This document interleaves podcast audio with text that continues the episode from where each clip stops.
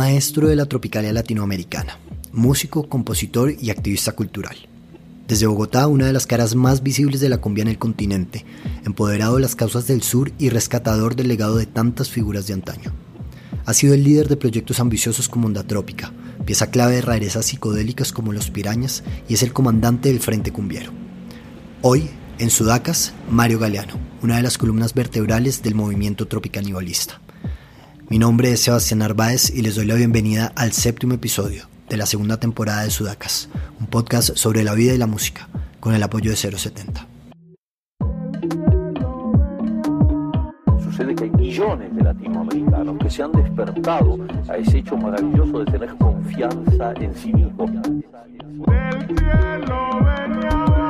Sabemos cada vez mejor que somos latinoamericanos.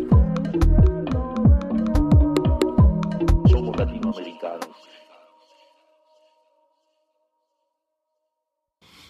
Y esa, esa fiebre por los discos también es algo que luego creo que yo, yo pues absorbo en cierta forma porque yo siempre veía a mi mamá arreglando sus cassettes, arreglando sus CDs, eh, marcando las canciones, haciendo listas de cuáles. Todo eso creo que se, se, se suma.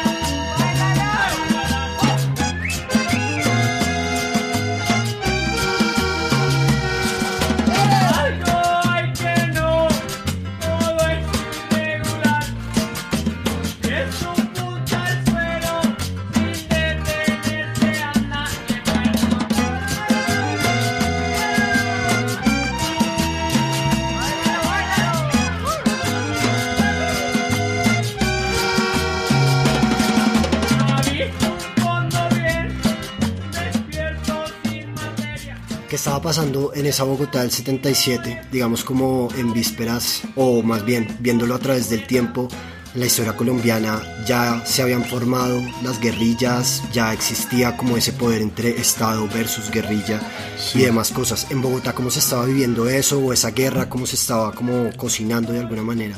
Pues no, obviamente yo pues en el 77 no me enteré de nada de lo que estaba pasando.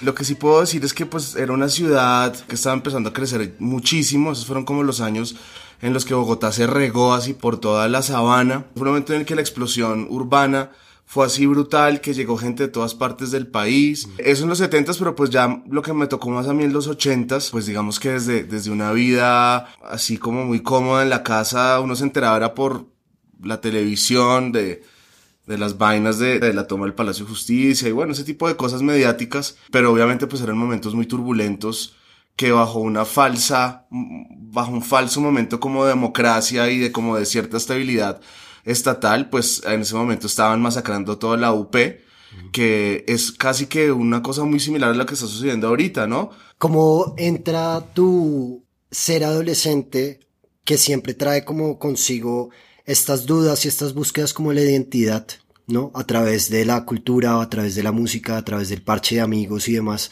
Cómo llega y cómo se juntan justamente como esas realidades de la adolescencia versus esas realidades del país que estabas consumiendo en términos musicales y cómo eso también terminaba siendo un detonante para crear finalmente después. Pues yo creo que más que hablar del país, creo que el, el, el, sitio de partida viene siendo la casa. Por ejemplo, la familia de mi madre eh, son de Armenia y vienen de una familia de guaqueros eh, de tradición, digamos. Entonces, yo crecí desde muy chiquito muy metido en el cuento de, de, de, de que, bueno, que esto es quimbaya, que esto es pijao, que si esto es tumaco, eh, con unos tíos que sabían muchísimo de, desde ese empirismo de la, de la guaquería, pues eran como unos verdaderos antropólogos. Y a mí esa cosa me interesó muchísimo desde muy chiquito. Yo creo que por ese lado también hay una influencia importante. Y bueno, por supuesto desde el lado, desde el punto de vista musical, eh, la influencia de la casa tenía que ver con, pues, con mucha fiesta que se hacía en la casa. Entonces, ahí ven entonces el tema de la adolescencia, en el que uno, por supuesto, está como con ganas de divorciarse de, de ese, de esa cosa de la familia, y uno está, eh, pues, más pegado al parche de los amigos. Y a fin de cuentas, lo interesante es que ese camino que empezamos a recorrer con los amigos, eventualmente como que dio un círculo y volvió a las cosas de la casa. Tal vez una cosa que hoy no se ve tanto en las familias bogotanas y en ese momento sí, y era que casi toda la gente venía de otros lados, entonces era súper normal que uno cada ocho días cogía carro y se iba a recorrer para el tío de no sé quién, para el primo de no sé quién tan. Sí, creo que la cuestión es esa, cómo entonces de esas experiencias familiares pasamos a unas experiencias de adolescencia con amigos y cómo de alguna forma logramos como traer un poco de cada cosa y juntarlas.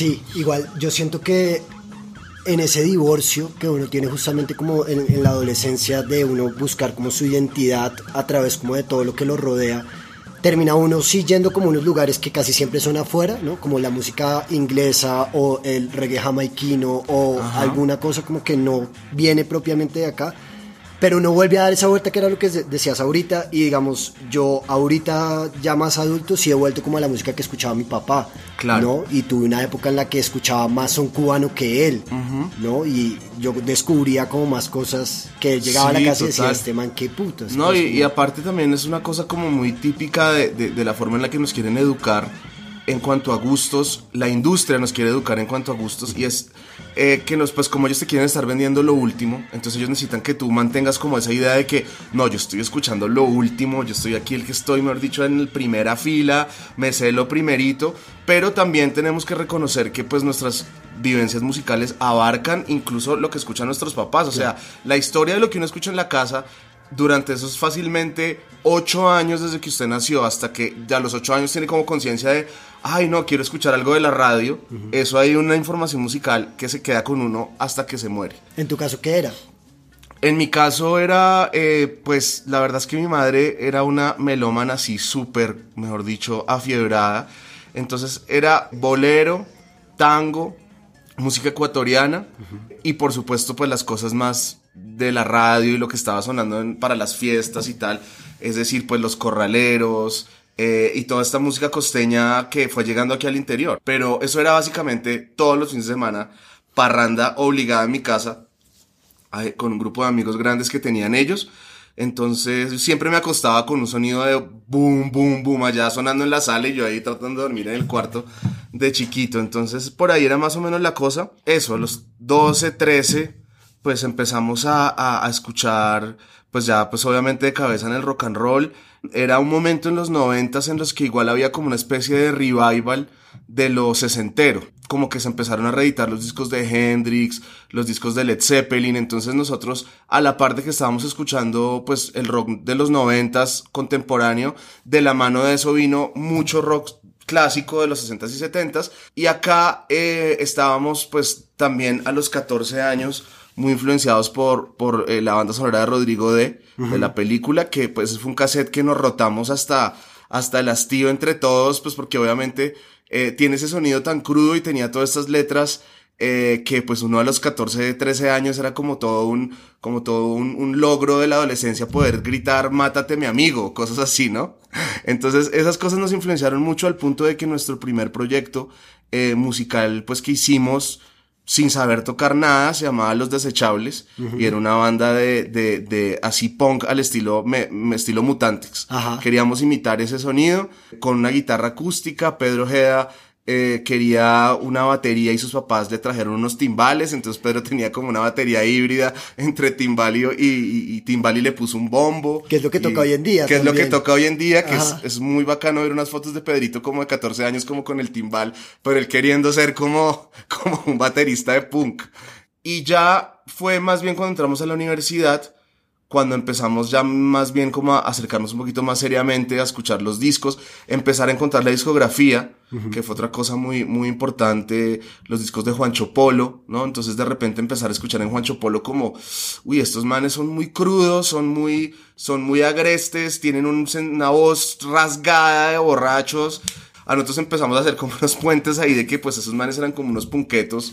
Y así poco a poco fue entrando hasta que se materializó ya como específicamente en el surgimiento del ensamble polifónico vallenato, que fue el primer grupo como oficial en el que empezamos a experimentar con esto, del año 98. Ok. Sí. ¿Cómo llegas tú como a la idea de, de, decir, bueno, lo vamos a hacer ahora ya como un gran, como un grupo, pues como en serio, y finalmente, ¿cuál era la excusa en ese momento? Pues de todas formas hay que decir que por supuesto, nosotros no estábamos como en el aire empezando a acercarnos a esto. En Bogotá ya había como cierto ámbito alrededor de la Candelaria en el que esto estaba empezando a hablar, eh, particularmente a través del el bloque de búsqueda, ¿cierto? Y entonces tú ya ibas, por decir algo, a algo pagano o ibas a, a quiebracanto, a bailar salsa, y ya entonces te iban, a, te iban botando unas cosas de Totola Momposina, Salió el disco de Total Momposina con Real World a, mediados de los noventas. Salieron los discos de El Sexteto Tabalá que sacó Lucas Silva con Radio Francia en el año eso, 96, 97. Entonces de repente nosotros estábamos empezando a ver que pues esta, este mundo de la música tropical iba mucho más allá de eso, de los corraleros de Majagual, de Pedro Laza, pero eso, que no eran los hispanos, que no eran los graduados, que había una cantidad de información muy áspera, que no era Carlos Vives, que no era Escalona, que no era, o sea, que era, pero que había más, cosas. Claro. Y entonces em, ahí empezamos a, buscar y a buscar y a buscar, por ejemplo, empezando a, a encontrar ya cuáles son esos discos de los papás que digamos de repente están en la discoteca pero que no ponen en las fiestas y empezar como a pillar cómo era esa vuelta y a tratar de imitarlo. Y básicamente nos dimos cuenta que había un resto de vainas que estaban por ahí como eh, eh, tiraditas que también eh, siempre tuvimos como una postura muy crítica alrededor del, del rol del, del DJ, de la radio, de las cosas, de, de, de, lo que te estaban mostrando. Y hay, o sea, hay muchas cosas que se conectan ahí, como políticas, económicas, estéticas, que definitivamente fue algo que se construyó en conjunto. Si yo de repente hubiera estado solito, ahí como yo nunca hubiera llegado a esto solo, ni ninguno de ellos. Es gracias a que estábamos como en ese grupo, cada uno trayendo cosas y alimentando, que, que eso creció. Entonces yo sí soy absolutamente, pues, como creyente de que, de que esto es una cosa que hicimos entre todos, no, no es que ninguno haya hecho más que el otro y si eso no hubiéramos estado todos esto no hubiera existido para cada uno individualmente.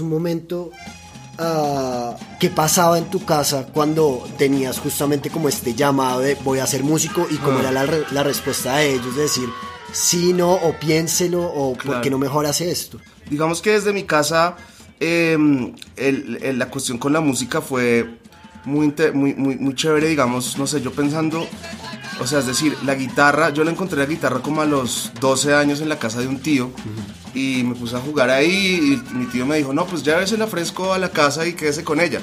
Y pues en cierta medida yo creo que, que, la guitarra era como nuestro iPhone de la época, que era como cómo nos desligamos de, de la realidad familiar, así como yo veo a, mis, a, mis, a mi hija empezando su adolescencia pegada a su celular, pues yo me iba al cuarto, weón, no quiero ahorita verme con nadie, voy a ponerme a tocar guitarra cada dos horas y, y, y esa, esa práctica pues digamos le va abriendo a uno unos caminos estéticos en la cabeza. Em, luego mis papás ya cuando yo le estaba dando la guitarra pues me metieron a clases, luego me compraron una guitarra eléctrica, entonces ellos como que pues me, me, apoyaban digamos por ese lado. Em, pero sí, claro, mi papá era, era ingeniero civil y pues tenía su propia empresa y el plan era que yo iba a ser ingeniero civil y me iba a meter a trabajar en la empresa de mi papá, típicos eh, conversaciones así de uno de nueve años, quiero trabajar contigo, sí, no sé qué. Entonces el caso es que mm, yo cuando salí del, de la, de la, del colegio, yo me metí a estudiar ingeniería eléctrica. Y mm, bueno, a las tres semanas o cuatro semanas de haber entrado a hacer ingeniería eléctrica, pues me di cuenta que había sido un error el hijo de puta, que yo no debía estar ahí y me pasé y hice todos los papeles para pasarme a antropología. Entonces yo el otro semestre iba a entrar a antropología, ya estaba planeado, ya estaba cuadrado, ya tenía el cupo, todo. Pero en esas vacaciones entre el primero y el segundo semestre me cogió el servicio militar. Entonces me tuve que ir a prestar el servicio militar por un año y ahí en ese servicio militar yo dije, no, le dije a mis papás, no, ya me voy a meter a estudiar música, mis amigos estaban estudiando ahí pues en la Javeriana ya y bueno, entonces dijeron, listo, métase. Y yo entré a estudiar ahí. Al otro año entró mi hermano también a estudiar ahí. Entonces los dos, los dos hijos terminamos estudiando música. Em, eso sí, por ese lado, pues mis papás siempre nos apoyaron. Nos apoyaron bastante. Eso sí, estábamos como medio escudados detrás de una supuesta ingeniería de sonido que era como lo que estábamos estudiando, ¿no? A fin de cuentas sí era una ingeniería. Como música sí, pero, sí, pero ingeniería de sonido. Cuéntame un poquito cómo fue esa, esa, esa vida de, de, servicio militar. Supongo que también en esa época pues estaba un poco más abierto el tema de, de, esa guerra de guerrilla y Estado. Claro. Y, y, era obligatorio. Esos años fueron muy hueputas. A mí me tocó en el 97. Ajá. del 96 al 97. ¿En dónde? En, me tocó prestar la, el entrenamiento por tres meses en, en, em, en la escuela de lanceros, marica. El sitio más místico de la milicia. Fue una experiencia increíblemente absurda y, aparte que yo pues tenía el pelo así re largos, tenía como unas rastas ahí detrás y yo supuestamente iba a que me iban a dar un, papel para, para ya pues solucionar mi situación militar. Me dijeron, no, usted se queda nos vamos dentro, ya aquí está el bus, súbase para Tolemaida. Me fui, mejor dicho, sin cepillo de dientes, sin nada. Llamé a mis papás, me están llevando para Tolemaida y de puta, bueno, tan. Y claro, en ese momento era tenaz, eso, las cosas que yo vi en, en esa escuela de lanceros y, y, eh, luego, por otro lado, me tocó ver luego la corrupción así más violenta dentro del, dentro del ejército relacionado con el pago de las libretas militares de los chicos, porque a mí me tocó prestar servicio militar en los distritos militares de reclutamiento. Entonces, eh, marica, esos manes cualquier teniente, cualquier mayor que llegaba ahí, llegaban con, con un Renault 4 y a los tres meses tenían un Nissan el hijo de puta último modelo porque eso eran millonadas que recibían para sacar los chinos del servicio militar. Em, entonces la vuelta pues muy cruda y pues por suerte a mí no me tocó así muy de frente, pero sí eh, salir a por ejemplo patrullar en el, en el cartucho antes de que lo tumbaran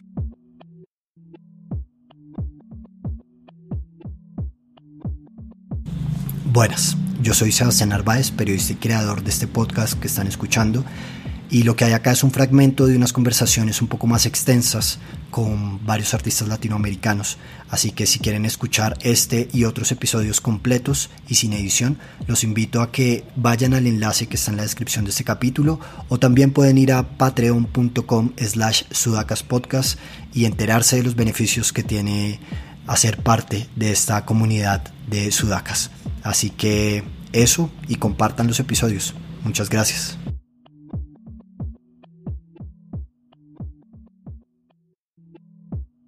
Y entonces, bueno, termina tu servicio militar, que es además como el detonante de decir como ni mierda, ninguna ingeniería, ni ninguna antropología, nada, me voy a, hacer música. Entré a la Javeriana en el 97 y ahí ya estaban pues Evelis, Pedro, Javier, Juan Carlos, estaban todos ahí. Y entonces, bueno, empezar a, estudiar, a, a, entender un poco pues el tema más de teoría y en la Javeriana pues siempre hubo una aproximación muy de como conservatorio gringo, pues eso era Bach para arriba, Bach para abajo, y las cosas de música popular que había eran mínimas. Entonces, eh, dentro de eso, pues muy contestatarios de lo que nos estaban ofreciendo en la universidad y lo que nosotros en realidad queríamos hacer. Y ahí fue que llegó el ensamble polifónico vallenato, que fue pues una cosa súper disruptiva dentro del, dentro de lo que pasaba en la universidad. Eso, de hecho, fue el, el pan que, que dio de comer para que la gente hablara por dos años de que era lo que estábamos haciendo, los profesores preocupados que porque estábamos haciendo eso, algunos nos decían que estaba muy bien, que siguiéramos, otros que, que, que, nos pasaba, que eso nos olvidáramos de esa mierda. Ahí fue cuando yo me fui a estudiar afuera en el 2000. Ya, no, me fui para Holanda. Ok.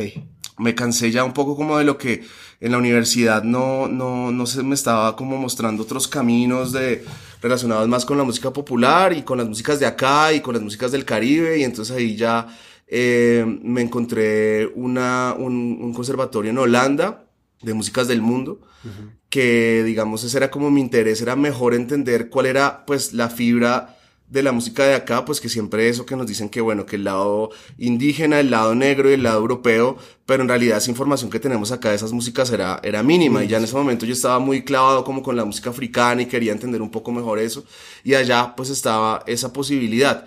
Y entonces pues apliqué unas becas del Ministerio de Cultura para estudios en el exterior y, y, por suerte me salió.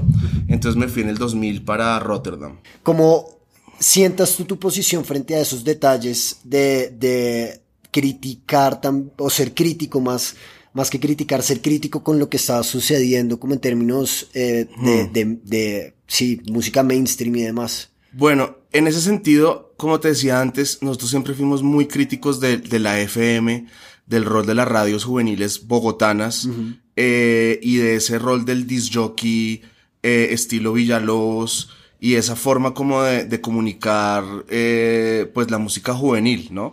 Y esa como anglocentrismo tan marcado desde, desde ese momento. Eh, hay, hay varias cosas que tienen que ver con, lo, con la generación nuestra y es que, por ejemplo, en ese momento hubo una gran, eh, una gran cantidad de músicos que se fueron a Cuba, eh, entre ellos Pedro, pero también, no sé, estaba Lucho, estaba, bueno, un parche re grande que se fue para allá a estudiar y ellos allá pues se dieron cuenta que cuando llegaron a estudiar las universidades cubanas, pues el, el, el input, digamos, o el, o, el, o el peso que tenía la cultura cubana dentro del conservatorio era gigante. Ellos estaban allá aprendiendo cosas de música cubana y se dijeron, oiga, marica, y nosotros con todo lo que tenemos allá, ¿y por qué nosotros no estamos de verdad dándole a la gaita, dándole a la marimba, a la cosa? Y una vez regresan ellos, eh, empieza a haber como todo un tema de, bueno, empezar a viajar a las regiones, a conocer a esos músicos, a esos instrumentos, a esos festivales. Eso fue un proceso muy como, póngale, del, del 2000 al 2000, como 8, 2009. Eh, todo el parche nos íbamos, mejor dicho, cada dos meses para algún lado, en buses, eh, y en plan era como las primeras veces que llegaba un bus de rolos al festival del Bullerengue en Puerto Escondido, eh, a pillar cómo era la vaina y a quedarse allá bebiendo ron con esos señores hasta las 9 de la mañana. Y entonces eso Em, nos, nos sentíamos como que estábamos haciendo parte de un, de un movimiento que viniendo desde Bogotá quería entablar pues un contacto con las regiones. Hay algo muy interesante en eso que dices y que me parece como relevante sacarlo otra vez y es como el fenómeno de la inmigración pero a la inversa, ¿no? Mientras muchos músicos, Pernet, eh, bueno, Chuck It Down en su momento, tenían que venirse a la capital a hacer un poco de su música, pero tras traducirla como a, lo urbano de acá. Ustedes eran un grupo que se salía a la periferia a encontrar a los maestros y finalmente como desde allí empezar a construir algo. Sí, pues yo creo que en realidad tiene que ver con una fascinación con, con encontrar pues la riqueza musical tan absolutamente diversa y estallada que hay en este país. Como eso es como como abrir un cofre y encontrarte que dentro de un cofrecito chiquito que tú pensabas que era una mierda, lo abres y encuentras las cosas más impresionantes que nunca nadie te contó que existían. Entonces como que eh, en realidad eso es algo que se le debe al propio sonido que en esta parte de, América se, se, se, construyó durante los últimos siglos y que pues da una diversidad tremenda que uno dice como rockero, como electrónico, como jazzero, como lo que sea, uno decir, marica, hay algo que hay que mirar y hay que ponerle atención.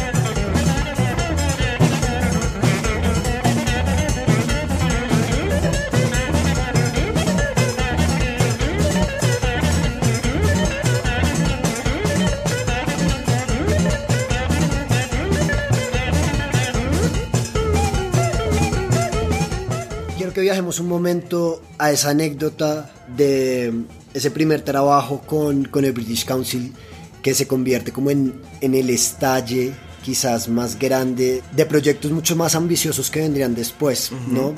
Y esa anécdota tiene que ver con esa convocatoria mm.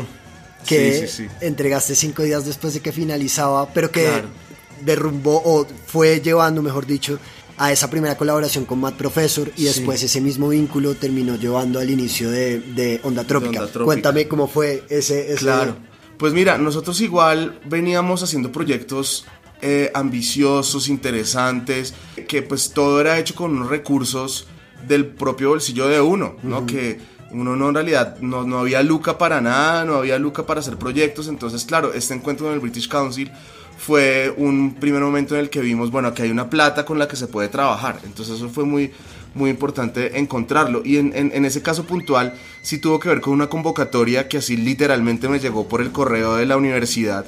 Porque yo apenas llegué de Holanda en el 2004, entré a trabajar en la Javeriana. Cuando abrí el correo y una convocatoria del British Council que estaba buscando productores en cada uno de los diferentes países en los que están en Latinoamérica para hacer un proyecto que se llamaba Incubator, en el que buscaban poner a dialogar a Latinoamérica con el Reino Unido, ¿cierto?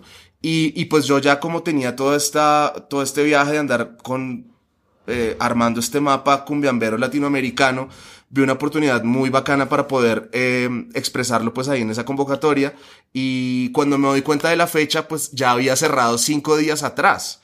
Y yo, fue puta, ya cerró esta vaina, no, esta idea está buenísima, pero como que ahí me enrollé y dije, bueno, voy a hacer el proyecto ya mismo. Y ahí mismo me quedé como tres horas escribiendo, escribiendo, escribiendo la vuelta y la mandé. Como pues, bueno, la mandé. Y a mi sorpresa, dos días después llegó una respuesta del British Council que decía, pues bueno, no, ya estaba cerrada la convocatoria, pero nos interesó mucho su propuesta y entonces la vamos a pasar ya como a, a, a un panel de gente que está en Inglaterra, que va a mirar y tal. Y bueno, me seleccionaron por Colombia para ser el representante eh, para ese proyecto Incubator. Y ahí entonces eh, empezamos a hacer una cantidad de cosas, por ejemplo, no sé, eh, había parche brasilero, argentino, mexicano, por ejemplo, de México estaba Toy, y fue muy chistoso porque la primera reunión de, de, mm, de Incubator fue en San Paulo como en el 2009 o sí, 2009, y yo había estado en el 2006 en la casa de Toy Selecta en Monterrey, que me gané una beca para ir a, estudiar la cumbia en México en el 2006. Eso pues continuó una relación con el British Council que luego se materializó en Onda Trópica, luego Onda Trópica 2, y ya pues en, en este ámbito internacional pues uno ya conoce a otra gente y empieza a ampliarse el, el, el, el, el combo, digámoslo. Y ya hoy en día, 10 años después de eso, sí definitivamente pues hemos podido tener ya casi que un alcance global con, con, con los proyectos que hemos hecho y que es pues una maravilla poderlo haber hecho antes del 2020, antes de que se fuera toda la mierda, porque quién sabe si podremos volver a salir de acá a ir a tocar a algún lado. Siento que incluso desde las primeras semanas de, de la pandemia, este encierro también sirvió un poco como para darse cuenta de qué tan conectados o desconectados estamos de las cosas. Pasar de casi no poder vender boletos para un evento un fin de semana a no tener eventos fines de semana. Ajá. ¿Cuál fue tu reflexión inmediata en este contexto de pandemia? Es mucho frenazo tan, tan bravo el que nos tocó este año teníamos unos proyectos tremendos, también pues el, el, el, el, éxito del disco con los japoneses de, de Minio Crusaders, pues teníamos una gira en Japón, una chimba, íbamos para Europa, íbamos para Brasil otra vez, a una gira chévere, todo eso se cayó. De todas formas, digamos que una cosa positiva de haber hecho todo ese recorrido de los últimos 10 años es que el trabajo que a mí me entró durante este, o me ha entrado durante este año, casi que exclusivamente ha venido de afuera. Gente de afuera que me encarga hacer cosas, que me encarga hacer vueltas, y eso es pues gracias a ese, trabajo que se ha hecho afuera. Pero el tema tiene que ver más bien con la incertidumbre de, de no saber en realidad esto para dónde va, porque no hay ningún tipo de, de, de norte, no se sabe nada. Entonces seguimos en ese aguante, no sabemos hasta cuánto nos llegue, pero pues es interesante hablar de eso en este momento que han pasado ya pues ocho meses de, desde que arrancó la pandemia o más, porque eso ha sido pues como de muchos momentos. Al principio como que vimos la necesidad de, de, de juntarnos y tratar de, de, utilizar ese tiempo muerto, digamos, en, en pensar y en tratar de acercarse al gobierno entre otras cosas, armamos como una cuestión que se llamó la Coalición de Músicas Independientes, con la cual empezamos a, dialogar y a tratar de poner unos puntos en la, en la mesa, digamos, de, de, de qué era lo que estaba haciendo el Ministerio de Cultura, qué estaba haciendo los diferentes ministerios del país, el tema de la economía naranja. Y pues fue muy frustrante encontrarnos con básicamente unos espacios donde no hay como un interlocutor con el cual establecer una conversación, pues seria y real. Llegamos con unos mega documentos, de, con puntos de qué era lo que necesitábamos. Eso se lo llevó, incluso se, presentó incluso en el Congreso, donde se le hizo una, una cuestión de control político a la ministra de Cultura. Nos citaron a hablar en, en la Comisión Novena del Senado. Fuimos, yo fui a una, Iván Benavides fue a la otra y sacamos todos los, o sea, llevábamos meses y meses pensando en estrategias, las pusimos todas sobre la mesa y ahí no pasó absolutamente nada. Entonces en los últimos meses, al ver esa respuesta tan paila, tan pues nula, pues básicamente ese, ese, ese empujón que llevábamos se ha ido como diluyendo. Y es toda una paradoja porque si bien aquí adentro nosotros somos medio invisibles, por otro lado, hemos sido como una cara al exterior muy fuerte en los últimos 10 años. Hoy en día Colombia y la música de acá, a donde usted vaya, va a tener los primeros lugares de atención. O sea, en todos los festivales va a haber bandas colombianas, siempre hay unos paneles que se está hablando de por qué en Colombia pasa no sé qué, siempre le invitan a uno a hablar en esas vainas, pero acá en realidad no, no, no, eso no como que ni siquiera para el Ministerio de Cultura es, es tan así, porque ellos están pues pendientes de lo que puede hacer Carlos Vives, lo que puede hacer Dangón, lo que puede hacer todos, todos estos personajes mediáticos, y a nosotros que en realidad, sin, sin, sin decirlo exageradamente, hemos sido como embajadores de la música colombiana hacia afuera, no, nosotros no nos paran bolas, weón, les vale chimba,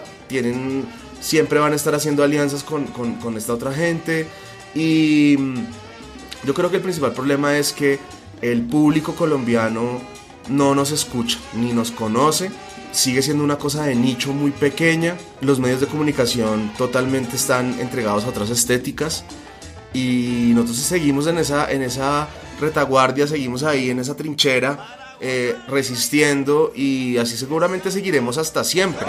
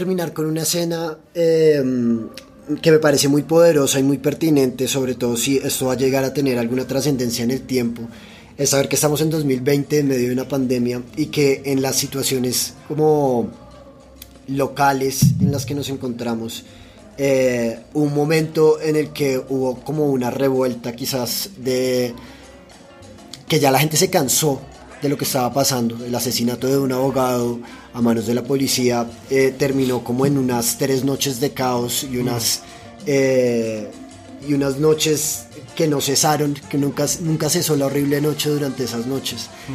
Y en medio de todo es como que apareció el arte en una representación que me pareció muy poderosa.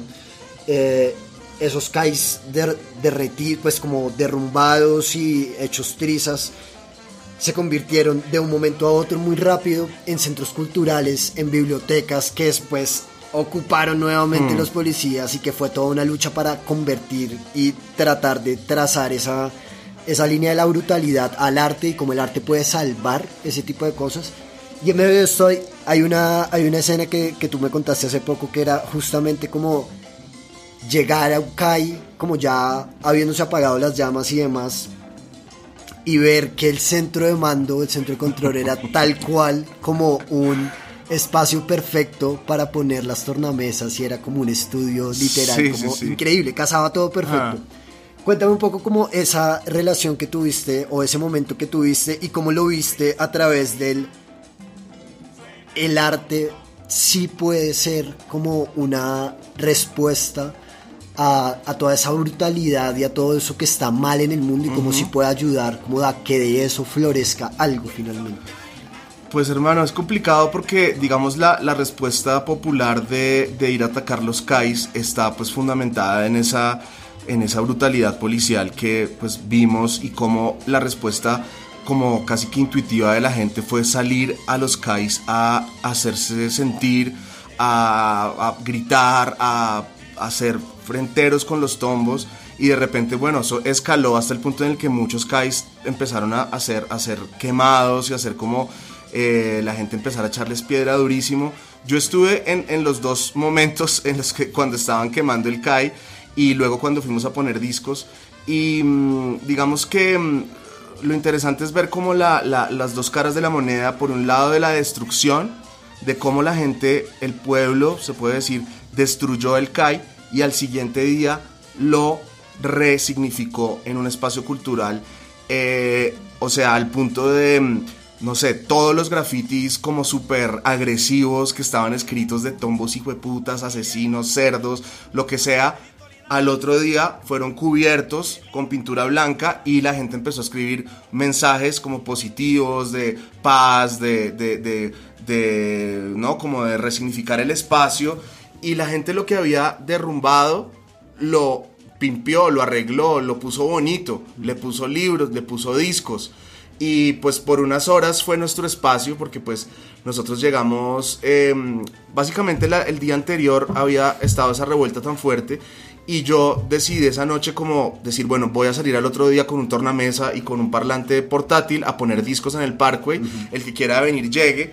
Em, y en esas estábamos cuando una amiga Aleja Rojas me dijo, oye, en el CAI vamos a hacer una biblioteca popular, entonces traiga su torna y vamos a tomarnos el espacio. Entonces yo me fui con mis vainas y exactamente como tú lo dices, había como un perfecto booth, como así de mármol, a la altura perfecta, donde poner los tornas, donde poner la, el, el, el parlante y ahí estuvimos como por unas 5 o 6 horas poniendo discos, pintando, la gente trayendo libros, eh, un ambiente pues como festivo, pero también pesaroso de, digamos, de, de, hacer esa resistencia, pero la gente estaba como de forma positiva proponiendo por unas horas cambiar esa brutalidad en algo un poco más amable y obviamente si a las 5 o 6 horas llegó la tomba a sacarnos otra vez con aturdidoras y con papas explosivas y con lo que sea, pero por unas horas pudimos ocupar ese espacio y bueno, no sé cuándo se podrá volver a repetir algo así, porque los CAIs luego al otro día,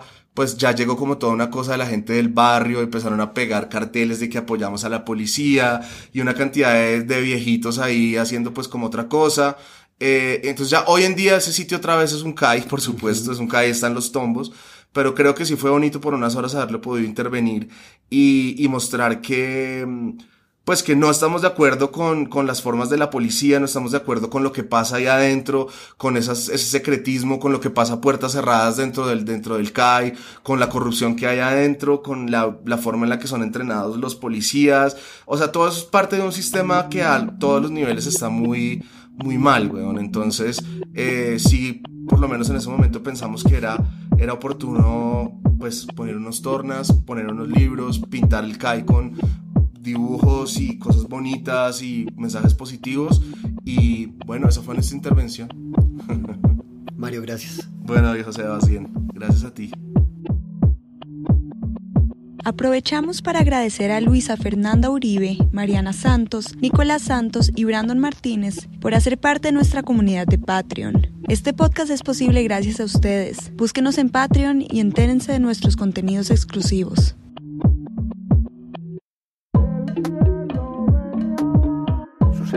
Millones de latinoamericanos que se han despertado a ese hecho maravilloso de tener confianza en sí mismos. Sabemos cada vez mejor que somos latinoamericanos. Somos latinoamericanos. Sudacas es posible gracias al apoyo del equipo de 070, a María Fernanda Fitzgerald y Sebastián Payán en la edición, Camila Bolívar y Ana Sofía Ocampo en el diseño, Diego Forero en los videos y Eduardo Santos en redes sociales. Si les gustó este episodio, recuerden suscribirse a nuestro canal en Spotify, Apple Podcast, Google Podcast y pásense por Patreon para apoyar este proyecto.